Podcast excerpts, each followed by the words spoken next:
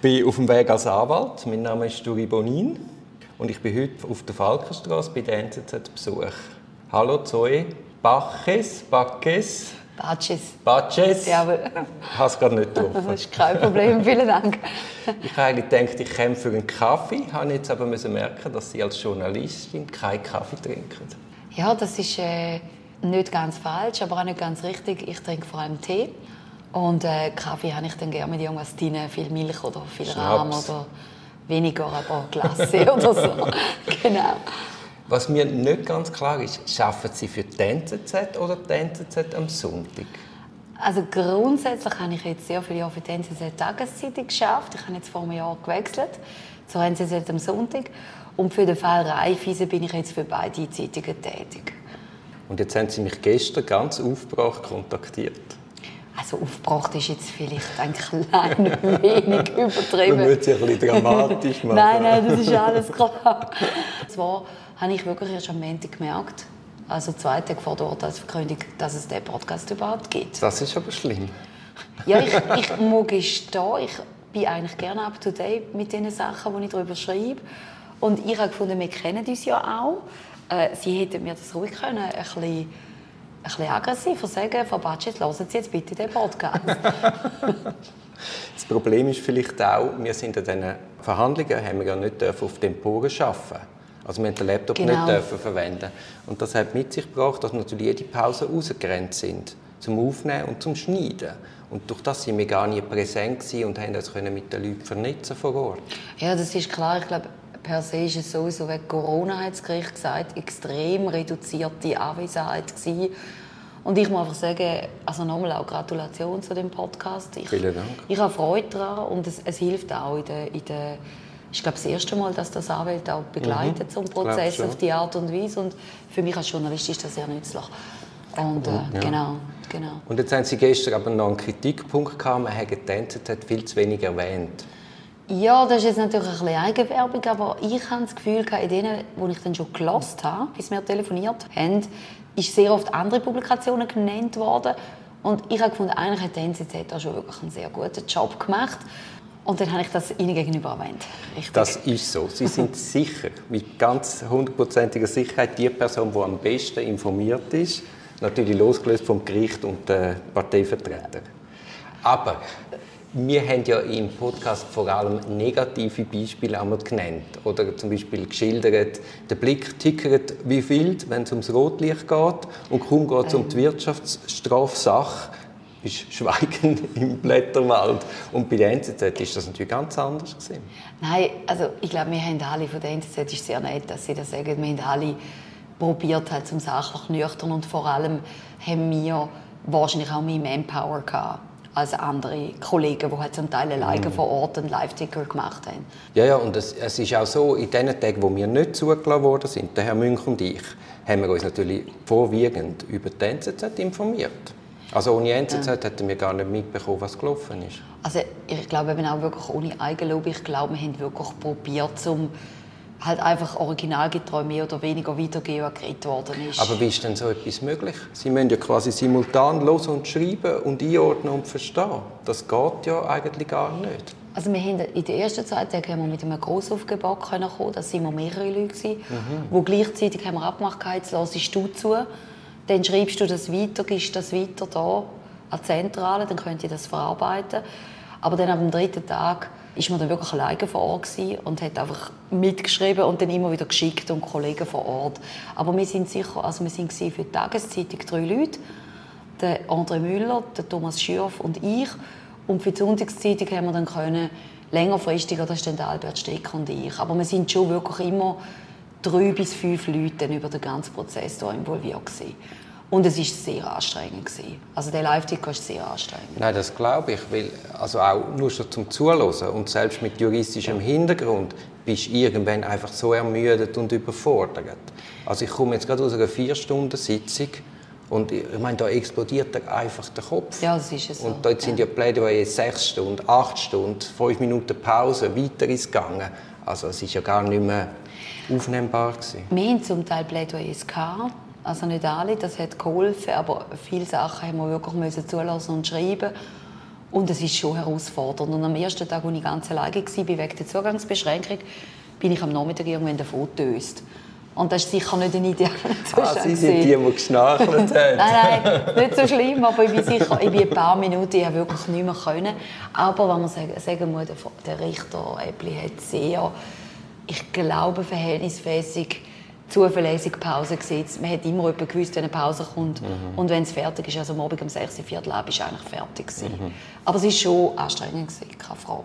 Jetzt, ich kann mir noch vorstellen, wenn ihr das so live tickert, dass das allenfalls sogar Einfluss kann auf einen Aktienkurs. Live ist jetzt natürlich nicht kotiert, aber ich habe mal so ein Erlebnis gehabt, wo ich im Bundesgericht gesessen bin in Lausanne für den UBS-Fall.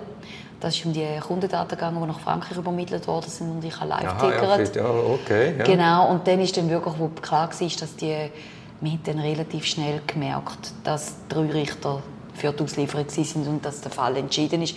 Und dann hat sich auch der Aktienkurs tatsächlich bewegt, ob jetzt da nur da ist. Aber äh, so ein Live-Ticker kann natürlich schon einiges bewirken in einem Gericht. Gut, aber die Zeit verschoben kommt dann sowieso gleich. Also ich weiß nicht, wie die Regeln sind, aber so, so Gerichtsverhandlungen gehen natürlich schon meistens bis nach Aktienschluss, zumindest mhm. in der Schweiz. Ja, ja, ja. Oder? Aber äh, in dem Fall hat sich auch kein Aktienkurs verändert. Und es haben, glaube wirklich, es haben ja mehrere Publikationen haben, äh, live tickert und der Prozess ist sicher eigentlich sehr gut äh, mitverfolgbar gewesen, auch von außen. Obwohl es natürlich nicht das Gleiche ist für Sie als Profi, als Anwalt. Sie hätten da Sachen anders gesehen. Aber wir haben sicher probiert, vielleicht auch einem Publikum, wo nicht alles Profis sind, das so zu vermitteln, dass man es versteht. Aber das ist ja gerade spannend, der verschiedene Blick. Und das ist eigentlich auch eine Frage, die ich an Sie hätte. Was ist jetzt so aus journalistischer Sicht so speziell in diesem Fall? Ich habe mir überlegt, das ist mir dann nachher gekommen, nach diesen ganzen zwei langen, langen Monaten, die acht Tage. Sie haben das, glaube ich, auch schon dazu ausgeführt, dass das sehr verstreut war, die Tage. Für mich wirklich auffallend war, dass eigentlich vor allem über 90 Prozent der Zeit sind Anwälte am Reden waren.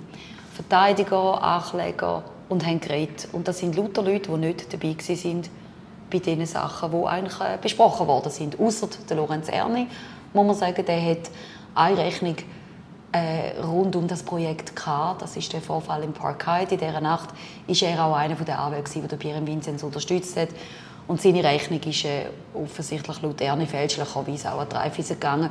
Und die ist auch in dem Spesen, in dem Spesending drin. Und das ist natürlich schon auffallend für mich, dass, dass man keine Zeugen vor Gericht befragt hat. Es gibt da vor allem drei Fälle. Also ich, sie sind am ersten Tag, hat man sie glaube ich, wieder in den Saal hineingelassen. Sie haben den Pierre Vinzenz gehört, oder? Ja, ja. Und er hat gesagt, ja, er hat, irgendwann in seiner Aussage vor dem Richter hat er gesagt, auf Nachfrage, der Herr Rüegstürm hat ihm bewilligt, dass er auf Spesen in Erotik-Etablissements und in Clubs und ich war komplett überrascht. Wir haben gerade ein paar Tage vor der NZZ, am Sonntag, haben wir die, aus, aus den aus der, äh, Einvernahmen haben wir genau den Teil mit dem Rüegstürm und der ist komplett überrascht und schockiert. Also, der Pierre Vincent sagt, der Rüegstürm hat ihm explizit Erlaubnis gegeben und in der Einvernahme mit Protokoll steht das Gegenteil. Das ist doch ein Moment, wo der Richter sagen jetzt holen wir den Herrn Rüegstürm und dann fragen wir nochmal. Dann das Gleiche beim Franz Marti, das ist der vorherige Präsident vor dem Rüegstürm. Bei dem Comtrain-Gutachten gibt es einige große Fragezeichen. Da hat der Herr Martin mit dem Herrn Vinzenz das Gutachten in Auftrag gegeben. Und der Herr Martin ist nicht einmal einvernommen worden von der, von, der, von der Staatsanwaltschaft. Und dann ist das Comtrain-Gutachten die Forschmoser und zwei weitere, Professor Forschmoser. Und dann hat die Verteidigung hat immer wieder darauf hingewiesen, es sei ein gutes Gutachten.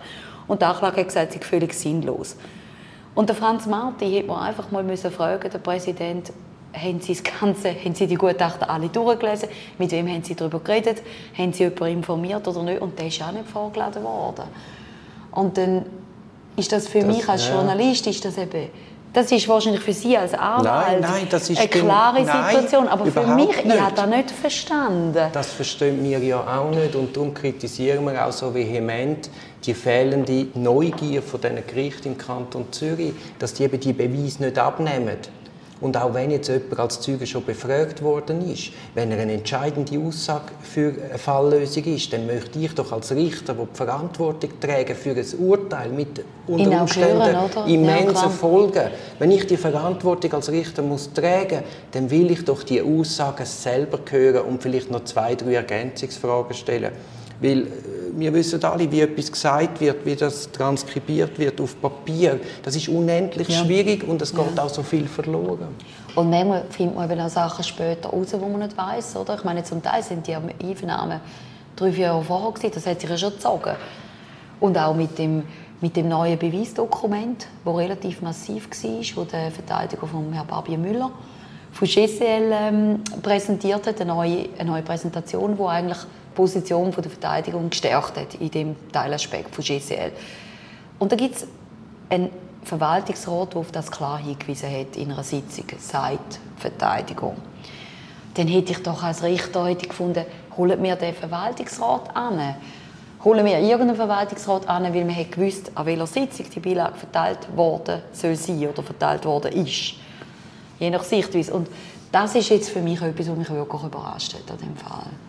Ich kann nur sagen, ich bin ganz bei Ihnen.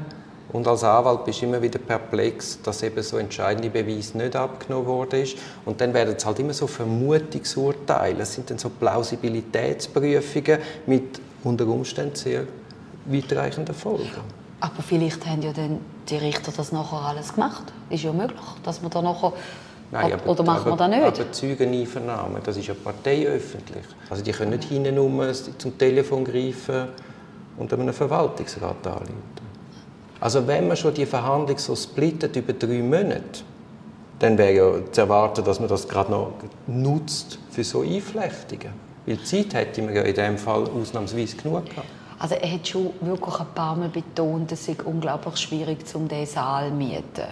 Aber die Qualität der Zürcher oder Schweizer Justiz kann nicht an logistischen Problemen scheitern. Sagen wir es mal so, es wirkt eigenartig und eigentlich ein bisschen und vor allem im Gericht ist es ja dann auch gegangen. Es war zwar nicht gut für uns Journalisten mit dieser Übertragung, es war wirklich nicht gut. Aber ähm, ja, Sie haben schon recht. Sie sind jetzt wohl die einzige Journalistin, die an jedem Verhandlungstag im Gerichtssaal war. Es hat andere gehabt, aber von den grossen Zeitungen ja, von den nationalen Zeitungen ja. Wie würden Sie denn überhaupt Ihren Beruf umschreiben? Ist es das investigative Journalismus? Sie zeigen jetzt mit Ihren Antworten, Sie haben ja viel tiefere Kenntnis als nur Sie sitzen im Gerichtssaal und hören zu. Also Sie haben ja selber schon auch Nachforschungen angestellt. Also ja, schon die letzten drei Jahre habe ich mich sehr intensiv damit befasst. Äh, mir ist dann auch gesagt worden vor etwa drei Jahren, wo die Untersuchungshaft, wobei die ist jetzt indessen schon vier Jahre, vielleicht vier Jahre indessen schon, wo die Untersuchungshaft in der Schweiz bekannt worden ist, das ist ein ziemlicher Paukenschlag. Sie erinnern sich, oder? Man ist schon verschrocken. Und dann bin ich darauf angesetzt worden, habe ich auch wollen. Und dann hat man gesagt, auch mal graben. Und dann habe ich wirklich über Jahre probiert, Dokumente zu sehen, mit Leuten zu reden, mit allen Leuten, die irgendwie involviert sind, äh, go, go suchen, go, go forschen. Das ist am Anfang ist es schwierig gewesen es hat lang, lang hat auch, haben auch nur einzelne Parteien geredet, muss man sagen. Und dann mit der Zeit, wenn man Artikel immer wieder schreibt, publiziert, nachfragt, öffnet sich dann auch einem mehr Türen. Auch wenn man natürlich sehr, wie soll ich sagen, sachlich und nüchtern ist. Und ich glaube, das ist halt auch ein bisschen NZZ. Wir sind sicher nicht in den Reigen hineingefahren. Das, ist ein, das sind automatisch alles Verbrecher und das ist strafrechtlich stecken sie für den Rest des Lebens ins Gefängnis, was ja auch so Stimmungen hatte. Und, äh, aber selber ist sicher, was wir vorgemacht haben, wo ich auch intensiv dran war. Das ist investigativ, das ist Recherche, aber der Prozess ist dann natürlich einfach auch sicher darum sinnvoll gewesen, dass ich und meine Kollegen, die sich mit dem befasst haben, und nicht ein Gerichtsreporter, weil, weil es handelt sich um einen Fall von Wirtschaftsstrafkriminalität, Wirtschaftsrecht und von, von, von Firmen, die wir gut kennen.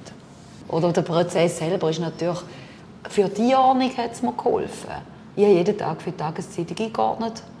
Am, am Abend habe ich das gemacht, nach dem Prozess, zusammen mit meinen Kollegen äh, durchlesen lassen, besprochen. Und dort hat es natürlich geholfen, dass ich, dass ich die meisten Vorwürfe kennt habe, die kommen. Also, das ist wahrscheinlich eine Vorbereitung, ein bisschen wie ein Anwalt, oder, was ja, man da macht. Eben, aber ich meine, ohne Aktenkenntnis richtig, das ist, richtig. ist das gar nicht möglich. Nein, Weil es ist schon so, also zum heutigen Zeitpunkt muss ich sagen, so ein Fall, wenn man das Zeug nicht vorliegen hat, jeder erzählt ein bisschen etwas. Mhm. Oder jeder erzählt ja, seine Version. Und die Dokumente sind ja zum Teil, die E-Mails sind auf so verschiedene Art lesbar. Und ich wollte das ganze E-Mail sehen, inklusive Datum, inklusive Antwort, inklusive Rückantwort. Klingt nicht immer. Aber wenn man das im Auge hat, dann kann man es anders schreiben darüber. Eben, das wäre jetzt gerade meine nächste Frage gewesen. Wie stellen Sie sicher, dass Sie nicht einfach Spielball von Parteien werden? Im Prinzip ist man da bis zu einem gewissen Grad, ist man da, vor allem am Anfang, weil dann die einen anfangen mit einem reden und ihre Sicht der Dinge klar tun. Und dann findet man vielleicht Leute auch sympathischer, andere weniger sympathisch. Das ist auch ganz menschlich. Und dann muss man einfach tief durchschnaufen in sich selber gehen und das Zeug vielleicht auch wirklich mal mit Abstand nochmal besprechen und vor allem dann auch, warum ich es immer gut finde, mit Kollegen besprechen. Mit einem Kollegen, wo man den Fall am besten zusammen bearbeitet und sagen, da habe ich jetzt gehört, da habe ich gesehen, gibt es da noch eine andere Erklärung, kann man das so oder kann man das so? Da muss man als Journalist extrem vorsichtig sein. Eben, und wie Sie gesagt haben, sich halt auch Dokumente zeigen lassen. Ja, ja ich glaube, das habe ich eben früher noch nicht gemacht, als mhm. ich noch äh, frischer war beim Beruf, bin ich aber ganz begeistert gewesen, wenn ich einen Ausschnitt bekommen habe und gefunden, yeah. Und heute, finde ich, heute bin ich abgeklärt und sage, okay, ich finde, das hört sich alles spannend an, zeige mir das Originaldokument. Mm. Und dann rede ich mit den Leuten, die das Originaldokument reden, im Idealfall, und komme dann irgendwie zu einem ob es dann Tort ist oder nicht, ich weiß es nicht. Gut, das weiß das Gericht schlussendlich genau. auch nicht. ja. Und einfach schon zum Verstehen, Sie reden jetzt von Ihren Anfängen. Wie war denn Ihr Werdegang, ganz kurz? Also, ab wann soll ich anfangen? Ich meine, Sie wollen nicht das Babyalter und... Nein, aber irgendwann haben Sie... irgendwann hat Sie seinen Journalismus getrieben. Genau, genau. Ich, ich habe studiert an der HSG, Internationale Beziehungen. Mhm. Das ist übrigens ein Drittel aufrecht. Ich möchte es einfach erwähnen. Ja, ja, das ist aber genau. wichtig, das merkt man schon. Ein, Drittel, ein Drittel Politik und ein Drittel, äh, was ist noch, Volkswirtschaft, genau. Mhm. Und dann bin ich kurz in der Privatwirtschaft und dann irgendwann hat es mir dort nicht so gefallen. Ich habe mich ziemlich gelangweilt bei dem, was ich gemacht habe. Ich habe nicht so recht gewusst, was machen. Und dann hat jemand gesagt, bei der Finanz- und Wirtschaft suchen sie einen Redaktor. Redaktorin, dass ich dort gendergerecht bin. In der Finanzseite und die Chefin sei super, Dana, Dana Marie Nigaledermann, das war eine Institution. Und äh, dann haben die mich genommen, ohne irgendwelche Schreiberfahrung. und ich habe vom ersten Tag, als ich drin war, bin ich gewusst, das gefällt Sie gewusst, das ist es. Das gefällt mir. Oder, also ich glaube, ich wäre auch gerne Staatsanwalt, muss ich sagen. Staatsanwältin ja, und Anwältin? Anwältin, ja, das ist, ich glaube, ich glaube, ist auch interessant, ja. Ja, ich finde ich find aber per se, wenn ich wählen müsste oder auch Richter, ich glaube, Staatsanwalt fände ich einen spannenden Beruf. Weil es um Untersuch, ums Untersuchen ja, geht? weil man kann noch, noch Oder weil sie, um, weil sie gerne Leute einsperren? Nein, nein, das, nein, nein, nein, nein, nein, glaub, nein, aber ich finde natürlich schon, ich finde natürlich spannend, möglichst viele Fakten vor sich liegen ja, ja, und die und abklären, das finde ich spannend. Äh, jetzt, wo aber, Sie sagen, Sie haben wirklich einen ähnlichen Beruf, ich weiß es nicht. Nicht immer, nicht in jedem Fall. Aber ich glaube, es ist ein bisschen, es hat ein bisschen, es hat ein bisschen Ähnlichkeit. Aber auch Anwälte, als Journalist, Anwalt hat auch sehr ähnliche Seiten. Und vielleicht sogar zum Teil auch Richter. Das ist alles ein bisschen, oder Polizei, das ist alles ein bisschen ähnliches, ein gewisses auch Gerechtigkeitsgefühl, das man hat, das wichtig ist. Das hast du natürlich als Anwalt auch? Eben, Anwalt habe ich auch gelernt. Aha, ich habe nicht ja, nur gesagt Staatsanwalt, nein. Jetzt weiß ich nicht recht. Wären Sie bereit für eine kleine Urteilsprognose? Ich habe natürlich eine persönliche Meinung. Und als NZZ ist das im Moment, dass wir keine Beeinflussung so quasi machen und uns nicht so, nicht so zu klar, sondern wirklich beide Seiten nüchtern. Aber ich muss schon sagen, einfach anhand von dem, was ich gesehen habe in diesen zwei Wochen, zwei Monate, drei Monate, ja, Januar, genau, ja, nein, eben, um Gottes Willen, also in diesen acht Tagen ist es schon so, dass natürlich bei den Spesen, vielleicht etwa bei der Hälfte der Spesen, muss man sagen, ich glaube, da gibt es keine Entschuldigung. Also bei diesen privaten Reisen, bei den Arbeitskosten für das zertrümmerte Hotelzimmer. Beschädigte Hotelzimmer. Also dort sehe ich nicht wirklich, dort, also das ist, ich glaube, dort, dort ist es zu weit. Auch wenn Dreifeisen das unterschrieben hat, ich glaube... Ist also, das so, ja? Ja, also die Spesen sind unterschrieben worden, die hat schon noch irgendjemand gesehen. Aber bei der, beim grossen Bereich, bei der Kapital bei den Transaktionen, die beanstandet sind, ist ja nur bei der Comtrain, dass man wirklich beweisen kann, dass der Pirin Vinzenz privat beteiligt war. Und da gibt es halt die Gutachten. die sagen, es ist nicht strafrechtlich relevant. Also Sie sagen, kann nur dort bewiesen werden, das ist jetzt also auch eine Prognose? Das ist im Prinzip, muss ich ehrlich sagen, also ein, ein, ein Smoking Gun haben sie nicht gehabt bei den anderen drei. Arena Thun ist ja nie durchgeführt worden, der vierte, fünfte Fall.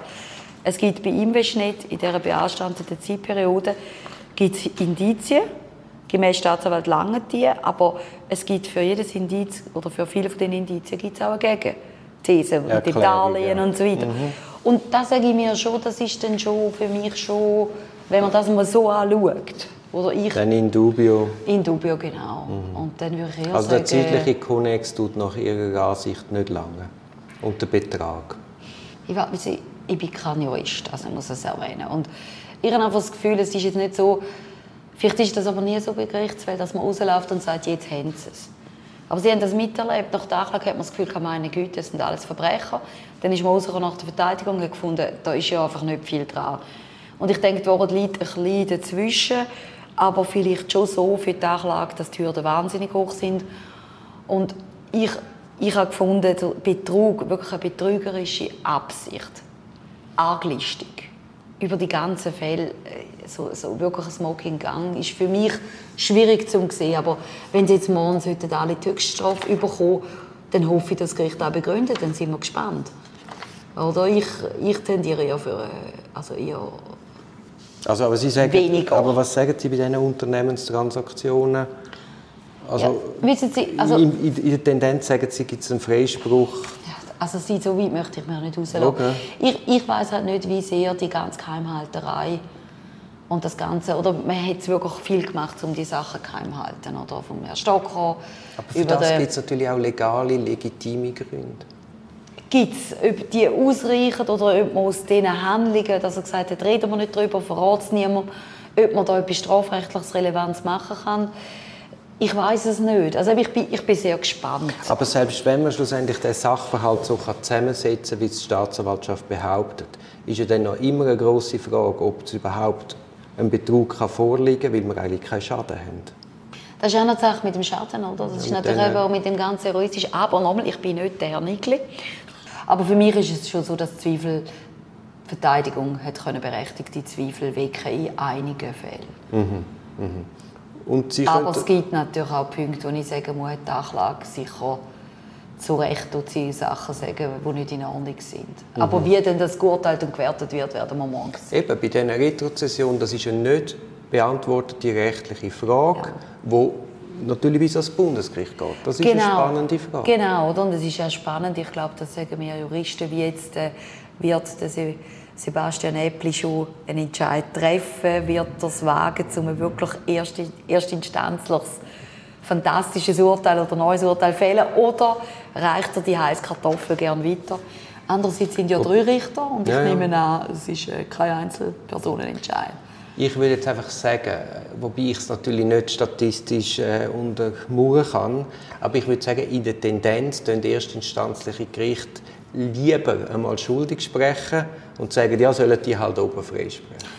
Sie sind da der Profi, oder? Ich habe das jetzt auch schon ein paar Mal gehört und äh, ich fände es ehrlich gesagt, von der, als, als Journalist, der nicht Gerichtsjournalist ist, fände ich es eigenartig. Das ist falsch, weil also erstens haben wir in Dubio, im Zweifel sollte man eben nicht verurteilen, da sollte man das Rückgrat haben und das wird viel zu wenig in die Waagschale gelegt, was das für beschuldigte Person bedeutet, überhaupt so ein Verfahren, das ist eine immense Belastung. Und wenn du dann als Damoklesschwert von einer erstinstanzlichen Verurteilung hast, vielleicht sogar ins Gefängnis musst, theoretisch, dann bist du über Jahre hinweg blockiert. Ja klar, also ich finde schon, also ich hoffe morgen wirklich auf ein nachvollziehendes, fair wirkendes Urteil. Und was, wär, was würden Sie jetzt aus dem Buch heraus sagen, was gibt es für Strafen morgen? Da müssen Sie leider, da müssen Sie jetzt, da müssen Sie jetzt warten bis morgen. Da möchte ich, nein, da möchte ja, ich jetzt nicht rauslaufen. Sie probieren es schon okay. Würde ich auch an Ihrer, an ihrer Stelle. Nein, aber es ist ein spekulatives oder man hat ja. immer das Gefühl, die Strafzumessung, das sei etwas Exaktes und die Juristen versuchen es auch als wie Wissenschaft zu verkaufen. Aber schlussendlich ist es ein Buchentscheid und du kannst irgendwie fast alles begründen. Also ich hoffe jetzt schon nicht, dass das so ist, sondern so, dass man es wirklich gut nachvollziehen kann. Aber ich gehe eigentlich davon aus, das sind erfahrene Richter, also erfahrenes Gericht. Hoffen wir, dass das, äh, ja, Ja, Hoffen wir, das kommt so. Also ich meine, der Idealfall ist ja, es, es, muss, es muss der Rechtsstaat gewinnen. Und das, das bedingt, dass das Gericht morgen nachvollziehbar erklärt, Genau. wie es was ist. Und dann Genau. kann man es nämlich auch akzeptieren dann als es akzeptieren, Öffentlichkeit. ja, genau. Und wenn das Gericht klar und deutlich kann sagen darum schuldig, darum Freispruch, Dann ist das eben, in Ordnung, Und dann ist eben nicht, hängt sie, Ja. Der König soll fallen, sondern nein, dann ist es so, wie es ist. Oder? Es Ja. ist sauber angeschaut worden. Hoffen wir, dass das so kommt. Also jetzt, ich, jetzt möchte ich mich verabschieden, habe aber schon wieder vergessen, wie man ihren Namen ausspricht. Ah, tschüss. Batches. Es ist, er ist ja schwierig, es ist Spanisch, ich weiß nicht. Kein Problem. Also, Ich danke vielmals Danke, für Ihre Herr Zeit. Bonin, und, äh, und dann sehen wir uns morgen Morgen. Wunderbar.